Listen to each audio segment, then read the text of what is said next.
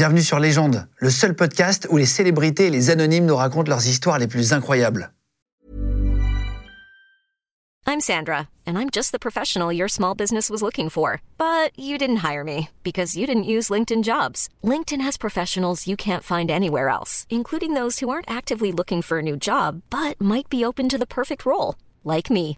In a given month, over 70% of LinkedIn users don't visit other leading job sites. So if you're not looking on LinkedIn, you'll miss out on great candidates like Sandra. Start hiring professionals like a professional. Post your free job on linkedin.com/people slash people today. Légende podcast. Bienvenue tout le monde sur Légende, merci de nous retrouver. Yann Morvan, bonjour. Bonjour. Bienvenue, on se tutoie. Absolument. T'es le- t'es reporter de guerre, photographe, journaliste. Euh, passionnant, moi j'adore tes photos. Je suis trop content de t'avoir pour que tu nous racontes un peu des anecdotes de comment tu les as prises. Euh, tu as gagné le, le World Press Awards en 84, tu as eu plein de prix pour tes photos, le, le prix UGC de la meilleure photo de guerre aussi. Euh, tu vas nous raconter l'histoire de, de ces photos. Tu fais des photos depuis combien de temps? Des photos, je fais depuis euh, 67. Mais j'étais tout petit. Mais disons, le premier sujet, c'était en 2000, en 2000, en 1973. ouais. Oh là là. Tu sors plein de livres, tu as un site internet, on peut aussi les commander, on, on va en parler tout à l'heure. Euh, et tu as suivi, alors ça tu vas nous expliquer pourquoi, tu as suivi euh, le, le conflit euh, russo-ukrainien, euh, Voilà. mais du côté russe. Absolument. Tu es allé shooter les Russes avec l'appareil photo. Tu vas nous expliquer pourquoi tu as choisi d'aller les shooter. J'ai plein de questions à te poser. Moi, c'est- hyper intéressant. ben, on va passer un bon moment. c'est quoi? Ah ouais, J'ai normalement, plein de réponses. ça dépendra de tes réponses alors. Non, c'est quoi la photo qui a lancé ta carrière? Ou vraiment, il y a eu avant et un après? Il faut pas raisonner comme ça. J'ai j'ai jamais. Euh, je voulais pas être photographe. Au début, je voulais, quand j'étais petit, je voulais être réalisateur de Péplum. Et donc moi, j'allais le mercredi après-midi euh, au cinéma et j'étais fasciné par euh, les filles, les types comme ça. Je voulais faire réalisateur de Péplum. Et quand je suis venu à Paris après, à la fac de Vincennes. on m'a dit que c'était pas possible. Donc je me suis mis à faire des photos à l'époque, et donc j'ai commencé à faire des photos pour Libération. D'accord. Ah, commencé le magazine Libération. Je l'ai vendu sur le, le numéro 0 avec Sartre, je l'ai vendu sur le campus. Ça, c'était à Nice. Et après, à Paris, j'ai commencé à travailler pour Libé, euh, bon, à faire des photos de manifs, des choses comme ça, etc. Donc, on, va, on va parler juste de ta photo euh, où tu as remporté, donc là on, on vous l'affiche à l'écran, euh, le World Press Awards en 84. Qu'est-ce que c'est? On voit qu'il y a un bébé qui est porté. Alors ça, c'est cette photo qui a été prise en, c'était en novembre 83. C'était euh, un attentat à la voiture piégée dans la partie Hezbollah du, du Liban. Hein, C'était la- chez la communauté chiite, donc dans le sud Liban. Et donc tous les jours, euh, tous les jours, il y avait des explosions, des, des choses qui sautaient et, et des guerres. Bon, donc moi j'ai couvert ça pendant à peu près quatre ans. La petite fille était assommée ou elle, était, Elle est morte. Elle est décédée. morte. Les gens, euh, les- la, la photo a été faite. euh, euh, quand il y a des choses comme ça, vous êtes un peu, euh, je dirais, euh, comme terrassé. C'est bon, il y a le bruit, il y a les, sirènes des, voitures, les gens qui hurlent. Et là, tout d'un coup, je me souviens, je pense que j'ai marché sur un cadavre à un moment parce que c'était spongieux, on ne sait pas. Vous avez votre appareil, vous, réagissez un peu comme un- d'une manière pavlovienne hein, au, au. Et j'ai entendu qu'il venait de l'immeuble des hurlements et des gens qui criaient Allah Allah, Dieu est grand, Dieu est grand. J'ai pris mon appareil photo et tout d'un coup, ces gens sont sortis avec ce bébé qui était mort, qui le présentait comme ça en disant Dieu est grand, etc. Et donc, bon, ben, j'ai appuyé sur le bouton, j'ai fait une rafale. hein, C'était un appareil avec un moteur. Donc, j'ai fait une vingtaine de photos. Et là, je suis rentré immédiatement, euh, je suis parti. Parce que c'était quand même très insupportable. J'imagine que ça va pas être facile parfois de voir ce que tu vois. Et le, le prix UGC de la meilleure photo de guerre, C'est le Liban. C'est c'est le Liban aussi? Octobre 83, c'est le fameux hein. oui, attentat de Drakkar. C'est là où les Français, finalement, le, bah, c'est l'Iran, hein, bon, le- a fait sauter euh, et euh, le, le- le quartier général français et américain. C'est un soldat français qu'on voit. Oui, oui. Là, il y a oui, le drapeau français. le béret rouge, c'est un parachutiste. Et donc, on est au, au- au sommet d'un immeuble qui faisait huit étages. Le- L'immeuble s'est écroulé. hein, et et, euh, je suis arrivé à- après tout le monde. Je me suis assis. euh, on est en octobre. Je suis arrivé à Beyrouth en mars. J'avais fait tout un tas de guerres, etc. J'étais fatigué, je- c'était insupportable. Vous savez, le- au quotidien, euh, la- Voir que des trucs comme ça, ça doit être Ouais, ouais, pesant. ouais. C'est... Et je me dis, j'en ai assez, ça suffit, quoi. Je veux dire, un truc, euh, on ne sait pas, les gens hurlent de partout, les sirènes, des cris, c'est, c'est un- bon, et c'est infernal, hein, bon. Et, et, et à ce moment-là, je vois euh, une agitation en haut de l'immeuble. L'immeuble faisait huit étages, et là, on devait être à peu près au rez-de-chaussée, c'est-à-dire qu'il s'était écroulé comme ça. comme un château de cartes. Comme un château de cartes. Un chien qui, les gens grattent, etc. Et miracle, il y a ce, il y a ce soldat qui était vivant Qui était français? Qui était français. Et donc ça, c'est son pote qui lui tient la main parce que on savait pas s'il allait, euh, il pouvait s'écraser sur lui. Donc c'était euh, inespéré. C'est-à-dire que les sauveteurs sont venus, ils ont étayé, Ils l'ont- sauvé? Ils l'ont sauvé. Oh là là Ouais. Ils l'ont sauvé et il était peut-être au huitième étage à ce moment-là. On n'a pas le nom de. de- Si, si, il a jamais voulu que je le rephotographie. Pour lui, bon, c'est ce qu'on appelle un, il était traumatisant quand même. Vous Ah oui, un post-trauma là. ah bah oui, grave, oui. Il a quitté l'armée, il a jamais voulu. Moi, je voulais le revoir et puis le photographier, il a jamais voulu. Ah, c'est vrai? Ouais, non, non. Oh, putain, et c'est vrai que toi, tu dois avoir des trucs quand même. C'est une photo emblématique hein, pour le, disons pour l'armée, parce que ça montre à la fois euh, cette image, elle est symbolique à plusieurs titres. Euh, bon, d'abord la, la, la guerre, hein, la violence, euh, la mort, et puis la camaraderie, la fraternité. Après, tu as, fait des, t'as fait des photos.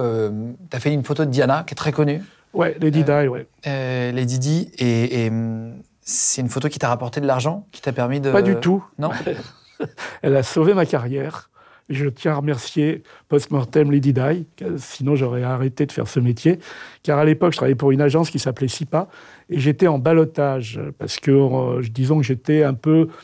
Moi, j'ai commencé en faisant les blousons noirs, en faisant des, photos de rockers, de Hells Angels, etc. Et puis, j'ai toujours continué euh, à faire, disons, euh, les marginaux. Bon, alors c'était les punks en Angleterre. Et là, j'étais parti pour faire les émeutes à Brixton. En 81, il y avait les quartiers, euh, disons, euh, noirs de, de- de- de Londres. Et, et il y avait eu des émeutes euh, énormes à Brixton. J'étais parti pour ça. Et dans la foulée, il y avait le mariage de Lady Di. Et on m'avait dit, écoute, t'es gentil avec tes histoires de mômes, là. nous, on veut du people. Les, les agences fonctionnaient, gagnaient de l'argent avec du people. C'est-à-dire avec des, des stars. Oui, bien des sûr, pour les magazines. quoi. pour les magazines. Et on dit, tu, tu nous ennuies avec tes histoires euh, sociales, etc. Nous, on veut du people. Bon, il y a Lady Di qui arrive, t'as intérêt à être bon, sinon on te fout dehors. Alors, bon, moi, Lady Di, euh, ça me passe au-dessus. Je me dis, bon, Yann, là, franchement, faut que tu fasses quelque chose parce que pas que tu t'arrêtes en si bon chemin. On est en 80, quoi, j'ai 26 ans. Et, et, euh, on m'appelle, on me dit, ben voilà, il y a tes collègues qui vont venir. Ils venaient dans des grosses CX 2200, hôtel 3 étoiles, et t'as intérêt à être bon, mon gars. Et ils me donnent la place la plus pourrie sur le, le chemin de Lady Di. Et là, moi, je me dis, je peux rien faire. J'avais un 400 mm. Et je me dis, je vais, fa- je vais faire un, Un zoom. Un- non, c'est pas un zoom, j'ai jamais fait de zoom. C'était un téléobjectif. Et je veux dire, je vais essayer de. Je vais faire quelque chose. La chariote a- a- arrive là, et je commence à, à photographier. Lady Di me regarde, me fait un signe à l'intérieur, gros plan. Et cette photo, elle a fait le tour du monde. Alors, ce qui était Et formidable. ça t'a pas rapporté d'argent? Ah non, parce que j'ai payé les bagnoles, les hôtels de mes collègues qui n'ont rien foutu. Mais j'ai gardé ma place à l'agence. Le patron, qui était turc, qui s'appelait Goshin Sipayoglu, est venu me voir. Il dit c'est formidable, tu as fait très belle photo, tu peux rester avec nous. Ah, c'est vrai, ah, t'as prouvé J'ai prouvé que j'étais. Ta qualité. Aussi faire du, euh, du people. du people, du showbiz. Et donc leur apporter de l'argent à eux, en tout cas quelque Ils part. étaient contents. Ils m'aimaient pas, pas plus. hein. Et tu as suivi euh, le conflit euh, donc euh, Russie-Ukraine, mais t'es parti du côté de la Russie. Je suis parti du côté de la Russie. Pourquoi? Parce que j'avais déjà été du côté, tous. du côté russe en 2017. J'avais été dans le Donbass avec les séparatistes. Et donc là-bas, j'avais rencontré, euh, pas les Russes, mais les, Ukrainiens euh, séparatistes. Et euh, ils m'avaient baladé sur le front. J'ai publié un livre énorme qui s'appelle Champ de bataille. C'est euh, 15 ans de travail, à peu près, où on voit, c'est fait avec un, appareil photo grand format, où on voit euh, 35 pays où il y a eu des guerres. Parce que l'histoire du monde, c'est l'histoire des guerres. Et j'avais offert ça au, au chef de la communication, qui est devenu, entre-temps, directeur de l'information dans le Donbass. Et quand je lui ai demandé, est-ce que je peux venir, là, cette année, il m'a dit, tu peux venir. J'aime ton travail, tu peux venir. Et j'ai eu cette chance, c'est-à-dire de pouvoir aller de ce côté-là, parce que j'avais déjà été auparavant. Et, tu passes par où? Parce qu'on peut plus aller en Russie ensemble. Si, si, tu peux aller en Russie, tu peux aller en Russie, bien sûr que tu peux aller, tu peux aller n'importe où, de toute façon, d'une manière officielle ou officieuse. Et, co- et comment on fait? Non, mais c'est une vraie question. Toi, tu sais, mais moi, je ne sais pas. Alors, bah, quand je suis Il n'y a parti... plus de liaison d'avion. Si, si, il y a Paris, Istanbul, Istanbul, Moscou. Quand Ah oui, arrives- tu fais juste un stop finalement? Tu t'arrêtes à Istanbul et là tu prends Il faut un visa? J'ai eu, j'ai eu la chance d'avoir un, un visa euh, euh, Accordé. journalistes euh, au feeling. Franchement, en faisant le siège de l'ambassade, ils n'ont pas compris. Comme c'était la guerre, ils, et ils- sont un peu perturbés. hein. Donc vous arrivez, et j'ai eu un visa, coup de bol, de, de journaliste pour aller en Russie, alors qu'ils en donnaient très peu. Et quand je suis arrivé à, à Istanbul, là j'avais un ami qui était un oligarque russe, d'ami d'un ami, qui m'a logé. Et là j'ai dû prendre un train pour aller à Rostov-sur-le-Don, qui durait 16 heures. Et ça c'était formidable. Les trains, les trains russes sont incroyables. Et ces gens étaient charmants. J'étais dans le train, j'allais à Rostov. Rostov, c'est juste la, la grande ville avant le Donbass, hein, avant l'Ukraine avant l'Ukraine.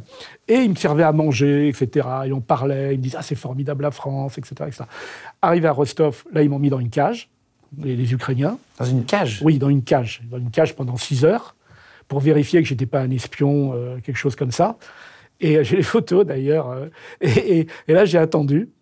Et au bout de six heures, quelqu'un est venu me voir, qui a téléphoné au- à l'information. Et là, bon, il y avait mon pote euh, Denis. euh, Et donc, tu es passé par l'Ukraine?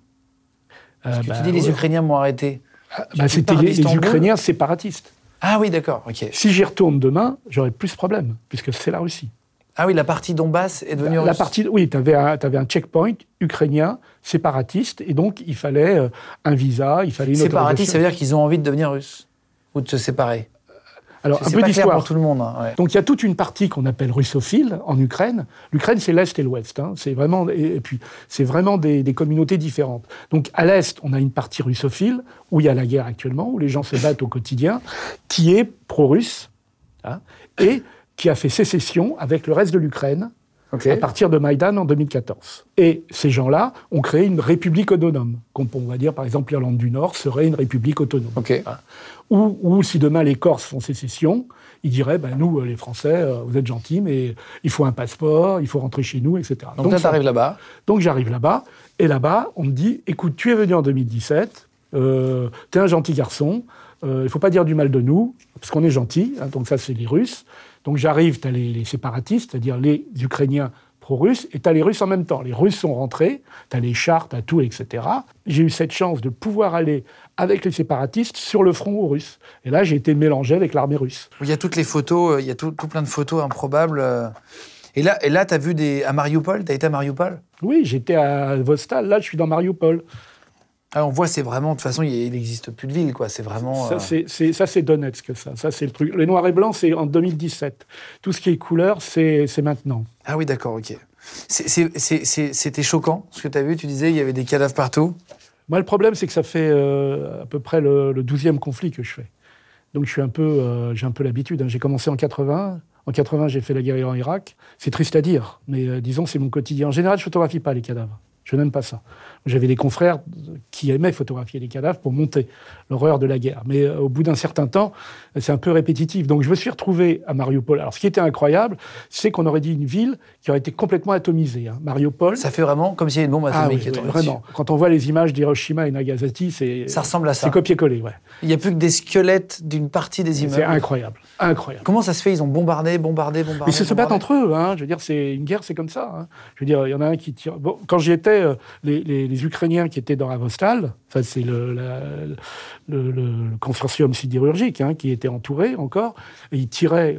Une les obus usine, tombaient à 500 mètres, il y avait des snipers, etc. Donc vous avez les départs, les arrivées, etc. Et à la guerre, There's never been a faster or easier way to start your weight loss journey than with PlushCare.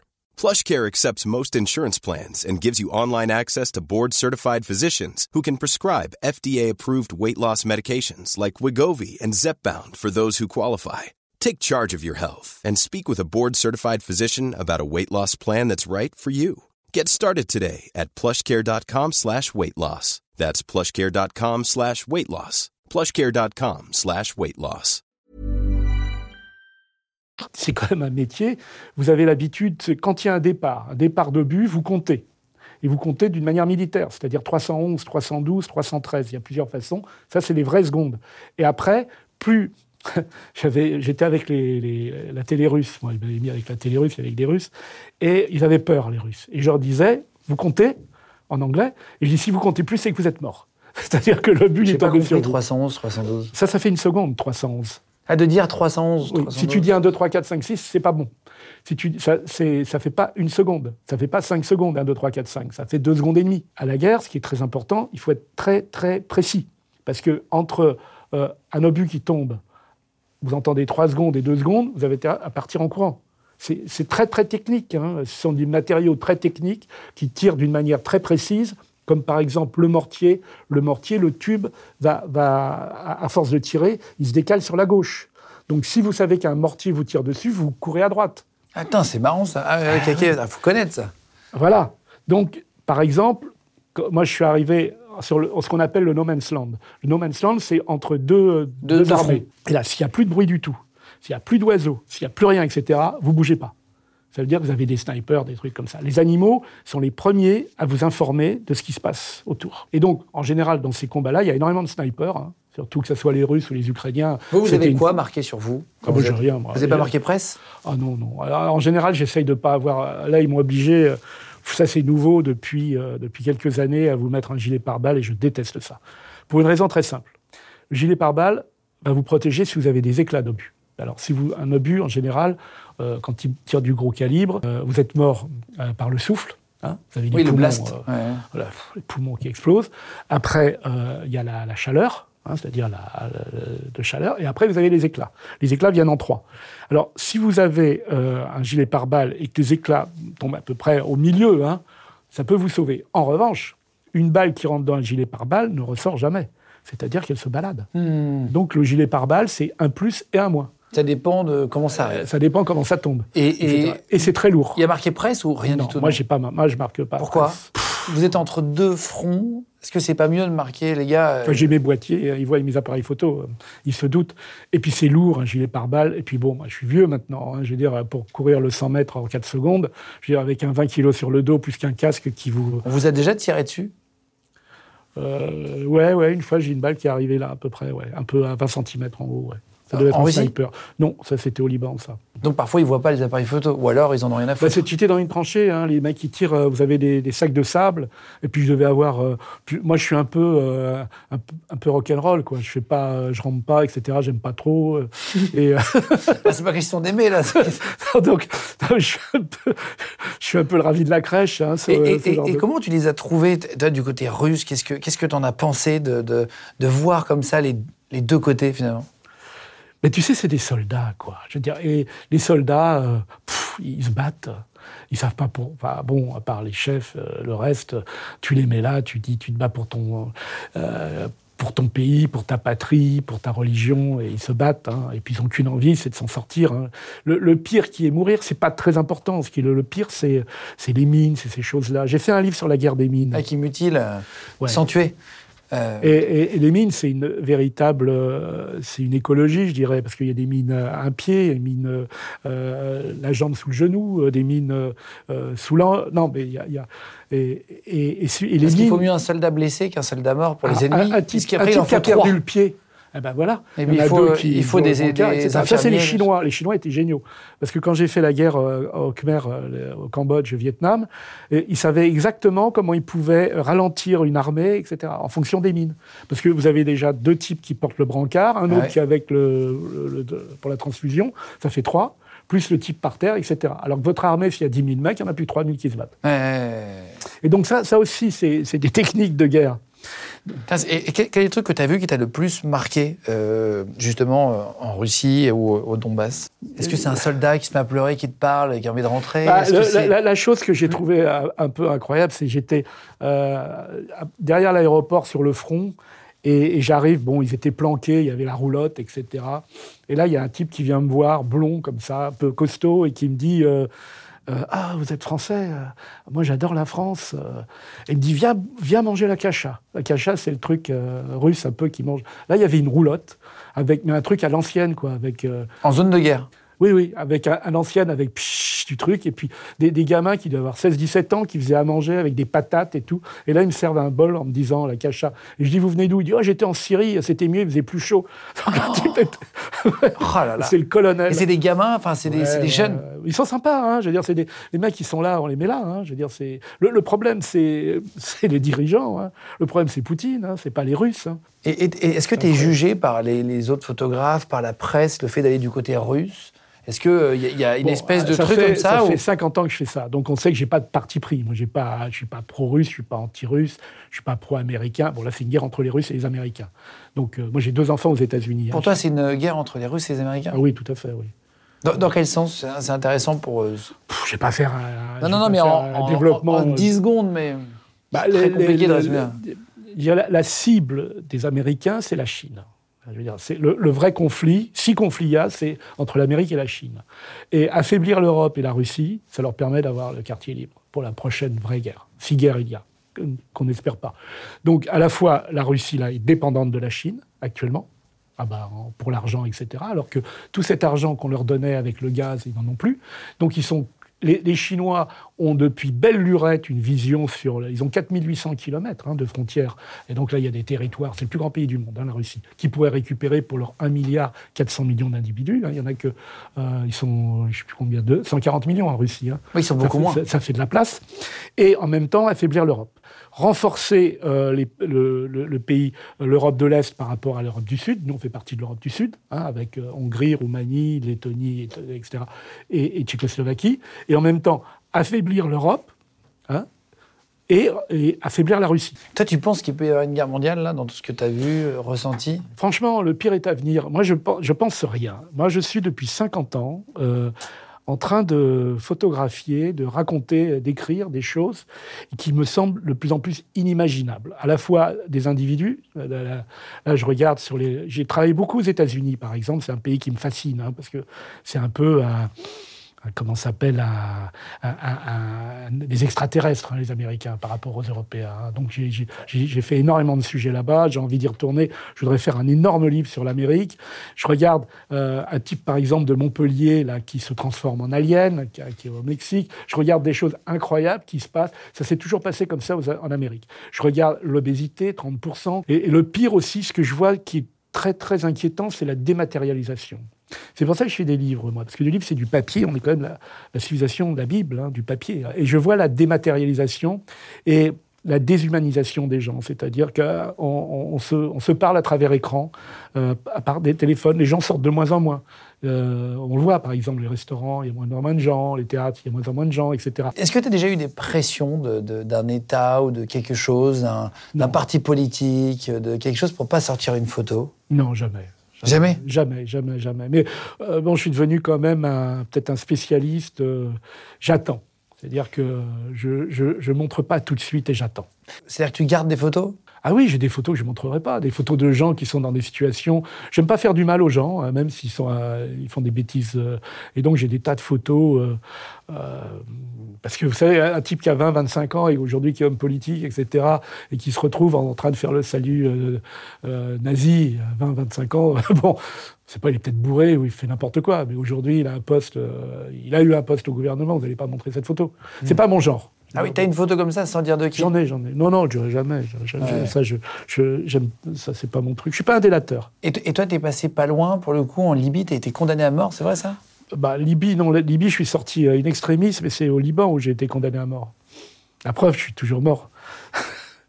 Euh, oui, oui, bah, j'étais comme espion israélien. Dans- les pays arabes, dès que vous êtes un peu avec un appareil photo et, Ouais, et un et- peu, vous êtes un espion israélien. Ça, c'est la base. Ça, c'est, ça, et c'est- t'as arrêté, qu'est-ce qui t'est arrivé? Anta Jelsus Israël. Ça veut dire tu es un espion israélien. Ça, c'est pas bon.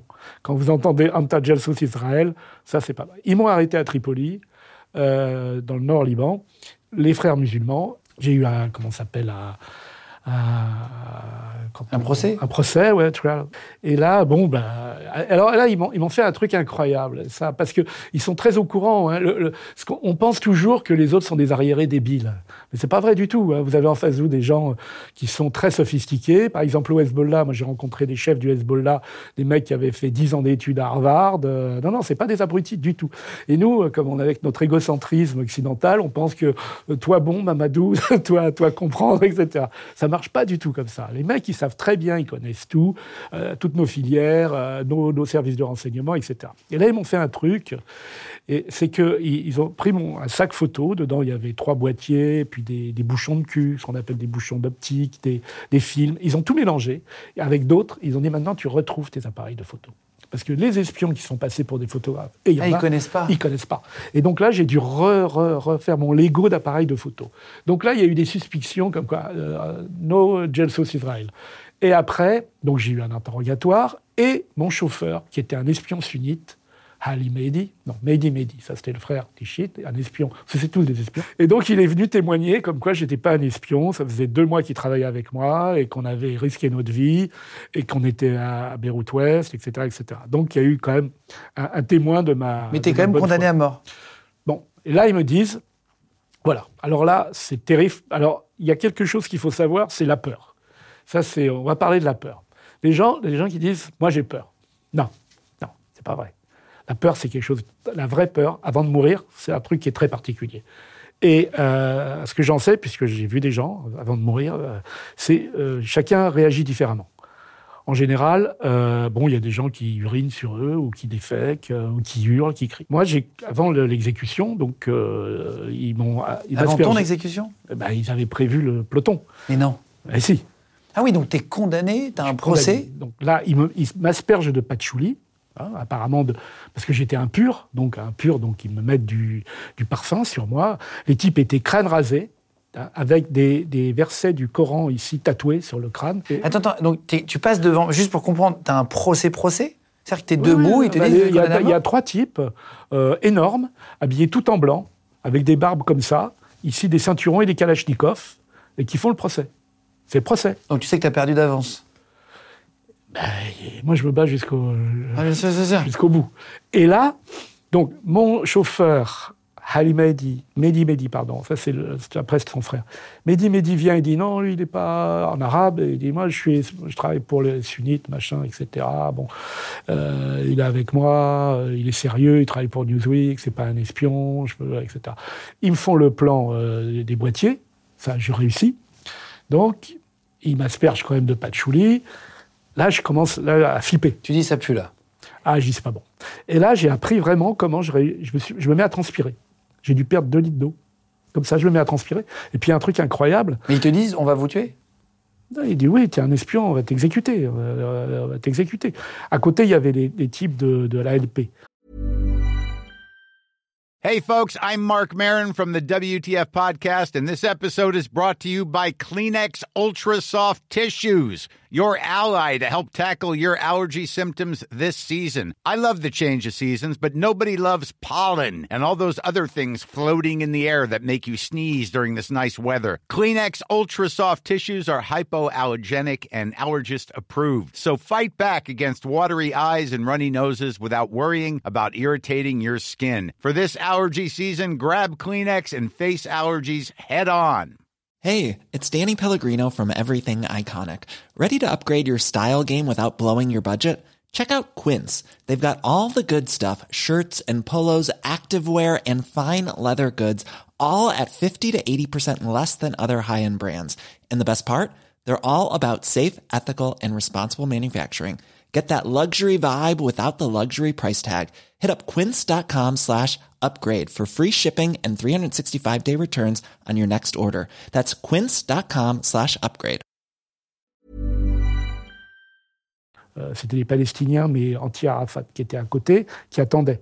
Parce qu'ils voulaient récupérer le matos. Ils me l'ont dit non. après. Ouais, ouais, ouais. non, c'était- ah non, c'était flippant. ouais. Oh waouh Super Plus flippant. grosse peur de ta vie là. Euh, très peur. Et alors là, je me mets à transpirer, puis complètement euh, Amorphe. amorphe. Et là, je comprends quand on voit, je vois les mecs se faire décapiter. Et je comprends, c'est comme un animal. Et j'ai aujourd'hui, quand je vois un- un- une vache, un cheval, un cochon qu'on amène à l'abattoir, eh ben, je sais exactement ce qu'il ressent. C'est-à-dire, t'es là. Bah, t'as- tu- tu- bah, Alors, il y en a, je vois des, dans des films Ils ils font des, coups de karaté, et paf, des satios, machin, etc.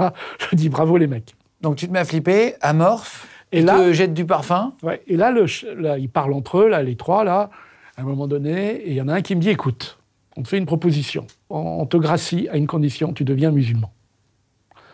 Et là, je dis, aucun problème. J'ai dit- c'est comme vous voulez. Et là, j'ai eu du mal, parce qu'il fallait trois fois, pour être musulman, il faut dire, je sais par cœur, La ilaha illallah Muhammad Rasulullah. J'avais tellement peur. Ils se sont mis autour de moi, les trois, comme ça, comme ça. Ils se sont mis à danser et à chanter autour de moi. J'étais au milieu. Oh, il fallait la que je- scène improbable. Ah, il fallait que je répète ça. J'avais tellement peur que je faisais la la la la la. Ils me disaient non, tu répètes. La la la la Mohamed Rasulullah. Et moi je faisais la la la la comme ça. J'ai réussi à le dire trois fois. Et là ils m'ont dit c'est bien. Là il y a le type des Palestiniens là, de l'ALP, là, le commandement général euh, Ahmed Jibril qui est venu me voir. Il m'a dit putain on va te choper à la sortie, on va te tuer, on va tout te piquer. Et là j'avais. Ça, fait, ça fait une grosse journée. hein. Ça commence à faire une grosse Attends, journée. c'est pas fini. Et là, j'ai euh, Mehdi, Mehdi, j'ai dit putain, Mehdi, il faut qu'on se casse vite. Démerde-toi. Il me dit t'inquiète, t'inquiète. On repart. Et il y avait un no man's land entre les deux, puisque j'avais, euh, il m'avait gaulé à Tripoli, etc. Et là, en revenant, bon, ça tirait dans tous les sens, hein, c'est du mortier, etc. Il y a trois mecs sur la route comme ça qui s'arrêtent, comme ça. C'était des Palestiniens de l'OLP. Et ils me disent euh, vite, vite, on veut monter dans la voiture, vite, vite, la voiture. On s'arrête, on les met dans la voiture. Les autres nous ont vus, ils tirent au mortier. La voiture, elle a explosé. Elle a, pff, le mortier est tombé tellement bas que la, la- la voiture, elle a explosé. Il n'y avait plus rien dessus. On, on- roulait un peu, on aurait dit comme dans le Cornio, là, je suis plus dans la belle américaine, là. juste le volant, mon chauffeur, on est arrivé. Euh, j'ai donné une conférence de presse et j'ai dit bon ben là, je rentre en avion là maintenant. Et tu as quand même eu envie de retourner dans des zones de guerre après? Je pense que ça t'a pas vacciné. bah tu sais, à un moment donné, t'as pas le choix quoi. Parce que c'est un métier où on dit euh, j'étais bon, hein, j'étais bon, hein, j'étais bon parce que j'avais euh, les prix, machin, les matchs, bordel, il y avait beaucoup d'argent qui. Non, non, mais au-delà d'être un grand photographe, et ça Non, on non, le c'est sait, pas- t'es mais pas un c'est- le, le- Si, si, parce que tu, t'es- tu es reconnu maintenant pour des belles ouais, photos, mais mais, tu sais, je- t'as quand même envie d'y retourner. Mais non, t'as pas envie. Parce que t'es pas obligé. T'es obligé, pour l'agence, l'agence, le mec qui vient te voir, il te dit mon pote, c'est toi qui me fais gagner du pognon. Alors euh, on t'a donné ta chance, tu y vas. Oui, mais tu peux dire non, il y a toujours moyen de trouver autre chose. C'est- quelque part aussi, tu, tu y trouves aussi euh, Bah, un équilibre euh, quelque part. Il y, a- il y a quelque chose à l'intérieur de toi qui te dit Bah, vas-y. bah, il faut y aller. hein. Ça n'a rien à voir. Après, c'est dans ta psychologie. C'est est-ce que tu peux y aller, est-ce que tu peux pas le faire, etc. Moi, j'étais, moi, je suis, un- je suis peureux. hein. Moi, je suis peureux de base et pas courageux du tout. Donc, si tu veux, comme, c'est comme se les. voit pas avec ce. Mais non, mais c'est comme tous les feignants. Tu sais, les feignants, il y a pas, c'est les plus grands travailleurs. Et je veux dire, à chaque fois, je dis putain, t'es une super merde. Vas-y. Montre que t'es un homme, etc., etc. Mon père, il m'a toujours dit, t'es un bon à rien, t'as juste le cul bordé de nouilles, tu réussiras pas. Je dis, vas-y, vas-y, tu peux y aller, tu peux le faire. Et voilà. Et bon, euh, jusqu'à présent, euh, ça s'est pas trop mal passé. La guerre, c'est quand même euh, quand on, on- on connaît un peu. Et puis moi, j'en bon, ça fait, j'en ai fait pas mal, quoi. Et puis, c'est pas du tout comme on voit dans les films, parce que quand vous allez mourir, vous le savez pas. Et puis je veux dire, il y a de l'adrénaline. Alors il y a ceux qui ne peuvent pas faire la guerre. C'est un boulot, reporter de guerre. Il faut pas avoir d'imagination, parce que moi, j'ai vu des confrères qui avaient plus de jambes, qui avaient plus rien, sauter sur les mines. J'ai vu, j'ai, il y a, il y a quatre ans, j'ai déjeuné avec un pote. On s'était rencontrés pendant la guerre civile en Ouganda, 86, qui repartait avec quatre mômes. Et il repartait en Syrie. Il me dit c'est ma dernière mission. Il est mort. 15 jours après, sauté sur une mine avec la nana de Antenne 2, ça avait fait la une, etc. T'es accepté par euh, les talibans, par les Al-Qaïda? J'ai fait avec les talibans, avec les talibans. ouais. Ça, c'est une anecdote rigolote là, qui peut vous faire marrer. ouais. Attends, attends, attends, explique. Donc, tu es avec eux, ils t'acceptent, et donc tu, ils te, ils te Ils ont disent. voulu m'exécuter dans la nuit parce que je ronflais. Mais non. Ouais. J'étais dans le camp taliban et euh, je ronfle. Voilà, bah, il faut que tout le monde le sache, excusez-moi. voilà, c'est le seul défaut que j'ai. voilà, je ronfle et je me retrouve en 89. euh, euh, ouais, Donc, c'est pas les, les talibans à l'époque? Ouais, je suis avec les talibans, ils s'habillaient tout en noir. Ils sont flippants de chez flippants, hein, vraiment, les talibans. Et puis, euh, dans la nuit, il y en a un qui vient me réveiller, il me fait comme ça. Et je dis, qu'est-ce qu'il y a? Il fait comme ça. Il me sort, il fait 20, moins 20. hein. et j'ai dans- je suis resté dehors dans la nuit, etc. Après, il m'emmène sur le front. On était à Kandahar. Kandahar, c'était euh, pris par les Russes. hein. Ouais. Et là, il est dans un trou. Et là, euh, il commence à sortir des barreaux de chaises comme ça de, de, de shit. hein. Il commence à fumer comme des malades. hein. Il avait des, des lance-roquettes. Il y avait un char, un T-62, un char russe en face, et qui était à, je sais pas, un kilomètre, quoi. Et le mec, pff, il commence à prendre un truc et hurler Allahu Akbar, comme ça. Et là, il prend son roquette et il tire. Le truc, et il, ping, il s'arrête à 300 mètres. Les mecs dans le char devaient être complètement bourrés à la vodka. Ils n'ont pas bougé. Je lui dis, mais putain, mais c'est pas vrai, mais qu'est-ce que je fais avec ces trous du cul, là, défoncés, etc., pendant la guerre? Bon, il retire une deuxième roquette qui arrive à, je sais pas, à 300 mètres du char. C'est bleu, comme ça. Finalement, le char commence à bouger. Ça, je suis resté 10 heures dans le trou avec les cons. hein. Ah, Parce que tu vois qu'ils se réaxent vers vous et Ah ben là, oui, non mais tu sais, c'est long entre le moment où les mecs ils réfléchissent, qu'on les attaque, qu'ils tirent et tout. C'est pas instantané, c'est pas comme dans les films euh, Et, donc, à la Rambo. il- et alors, pour parler d'un- sujet plus proche, pour finir, tu as, photographié, alors c'est assez fou, euh, Guy Georges, le tueur euh, en série, euh, mais sans le savoir, Ah bah oui, quand tu as même. permis à l'enquête d'avancer. Euh, et c'est dans le- donc c'est au début des années 90, tu, tu photographies des squats dans 94, Paris. 95, ouais. Pour Euh, Paris Match, ce qu'on appelait la fracture sociale. C'est l'époque où Chirac a été élu, donc en 95, et, euh, et le pitch, c'était la fracture sociale.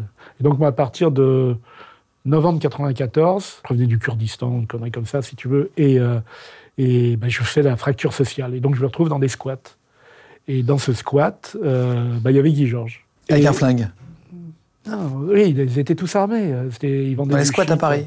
euh. Oui, bien sûr. Mais là, partout, ils arment partout, là. Ouais. Il y a que dans le 17e arrondissement, vous n'êtes pas armés, encore. Et encore. C'est pas normal. Ouais. Ici, il y, a les- y y a patrons, donc il n'y a pas besoin. Attends, attends, attends. Et, et- et tu dis, ouais, donc tu prends des photos et tu sais que le gars.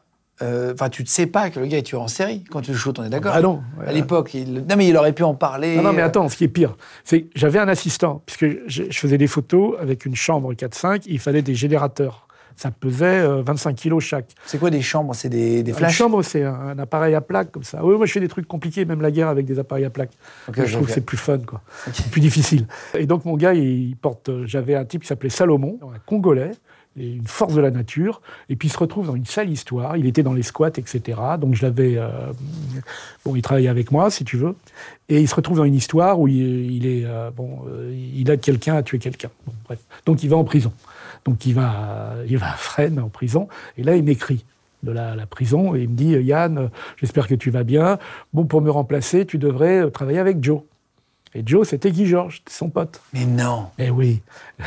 Et, et donc, et donc, moi, je dis à Joe, bah, écoute, si tu veux remplacer euh, Salomon, il n'y a pas de problème. Et donc, pendant, pendant 3-4 mois, il a porté les, les- les trucs. Ah, t'as bossé avec Guy Georges? Bah, C'était mon assistant.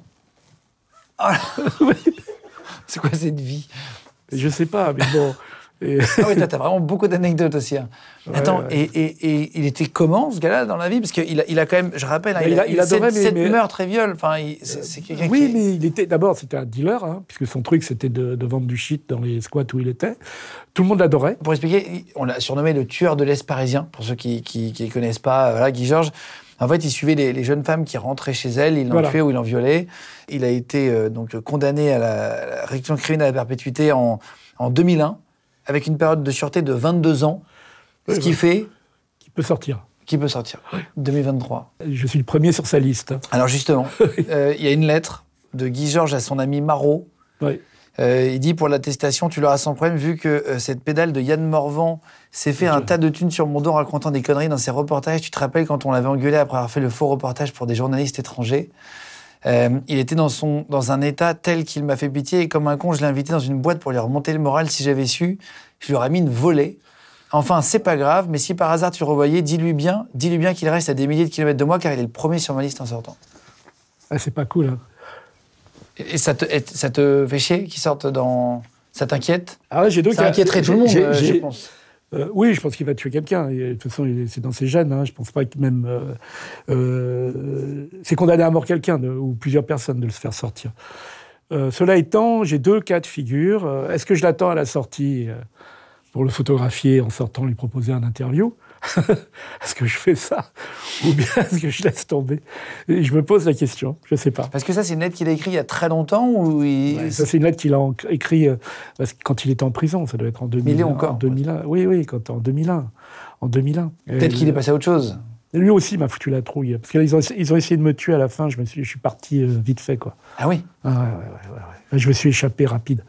Et même sa femme, enfin sa copine de l'époque, Je l'ai retrouvé il y a. avec celle qui a le pistolet sur la Je l'ai tête. retrouvé il y a 4 ans. Voilà, on, on voit la photo, on vous la montre euh, à l'image là. Ouais, ouais. Euh, ça, c'est une jeune fille qui était dans ses squats aussi. On voit le mur qui est un peu déchiré derrière, abîmé. Euh, c'était une, une marginale C'était qui? Ouais, ouais. Une nana qui est. c'est enfance difficile. C'est compliqué, hein, je veux dire, c'est des misérables. Hein. Il n'y a pas de jugement, hein, pour le coup. c'est- a rien fait, on juge Je pas. l'ai hein. retrouvée il y a, il y a- il y a 4-5 ans. J'ai fait une expo, il y avait sa photo, elle est venue. Elle fait quoi avec maintenant un chien. Elle est SDF, elle a eu deux AVC, c'est une catastrophe, quoi. Je veux dire, elle, est, euh, Ah ouais. elle, est- elle faisait la Manche, Gare du Nord, etc. Et- non, non. Ouais, et ça n'est pas remis non plus, quoi. En gros. Non, non, non, non, non, non. Et tu sais, c'est la- euh, la- Là, j'ai fait un truc sur le crack. Là, j'étais la semaine dernière, j'étais à la colline du crack. Là, je, des portraits de craqués à la chambre. euh, J'ai fait ça, etc.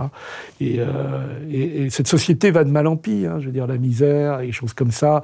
Et puis les familles disloquées, la drogue qui arrive partout. La Un- cocaïne, par exemple, dans vos milieux, vous êtes à la cocaïne quasiment tous. hein. Alors moi, j'ai jamais vu de drogue de ma vie. C'est vrai. La Oui, mais toi, c'est exceptionnel. C'est pour ça que tu fais cette émission La sur les légendes. C'est une légende de ne pas prendre de cocaïne. Non, mais c'est- c'est c'est marrant, je l'ai dit l'autre jour à des, à des potes, j'ai 37 ans, je n'ai jamais vu de coke de ma vie. et tout le monde dit qu'il y en a beaucoup dans le milieu, etc. Après, je pense que ça dépend qui tu fréquentes. Mais Oui. regarde mon équipe, tu l'as vu, euh, ça sent pas. euh, Non, ça sent pas le cocaïnomane. Non, Non, mais pour de vrai. Non, parce qu'ils sont calmes, hein, ils sont.